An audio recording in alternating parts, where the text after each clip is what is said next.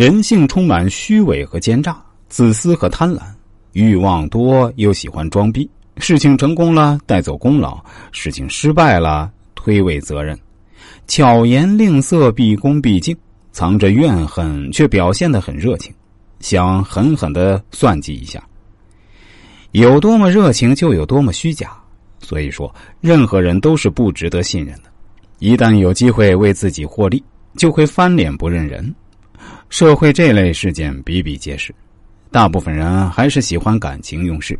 靠情绪和感受来处理事情，人心多诈，不可失其表。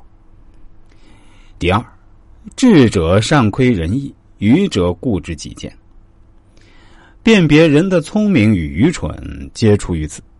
聪明人总是见人说人话，见鬼说鬼话，完全说的是别人想听并且喜欢听的话，在适当场合讲适当的话，该说时就说，该沉默时就沉默。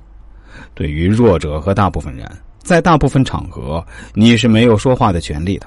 你说了，也有人听，因为实力和势力不够，即使是正确的，也没有会听的，因为你名气不够，你也无法明确传达你的想法，因为资源限制，你没有能力可以纵观全局。在职场混，听上司的，你的工作安排和薪资待遇完全取决于人家。你不得不服从于领导。这几天教授性骚扰案，你不陪我睡觉，我就不给你出国名额。为了更大的利益和发展，你只能陪人家教授睡觉。你讲师德道德有用吗？没用，人家就是想睡你，所以要善亏人意。多数时候，顺从不抵抗是减少麻烦的重要手法。要想走进别人的心里，赢得尊重和欣赏。还要解决掉别人解决不了的麻烦，偶尔讨好一下别人，歪曲一下别人的意思，给别人台阶下，这是使人对你的好感迅速倍增的原因。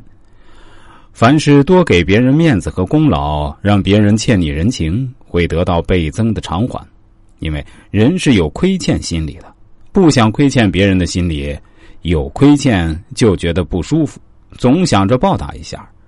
别人有错，替别人承担和开脱一下，共患难的深情，仍是久久铭记于心的。第三，恩威同施，才德相教。人都有控制别人的欲望，渴望自己做主，渴望被关注，所以不能控制别人，就不能做事，这是铁定客观的规律。很多事儿不是败于客观条件，而是败于人。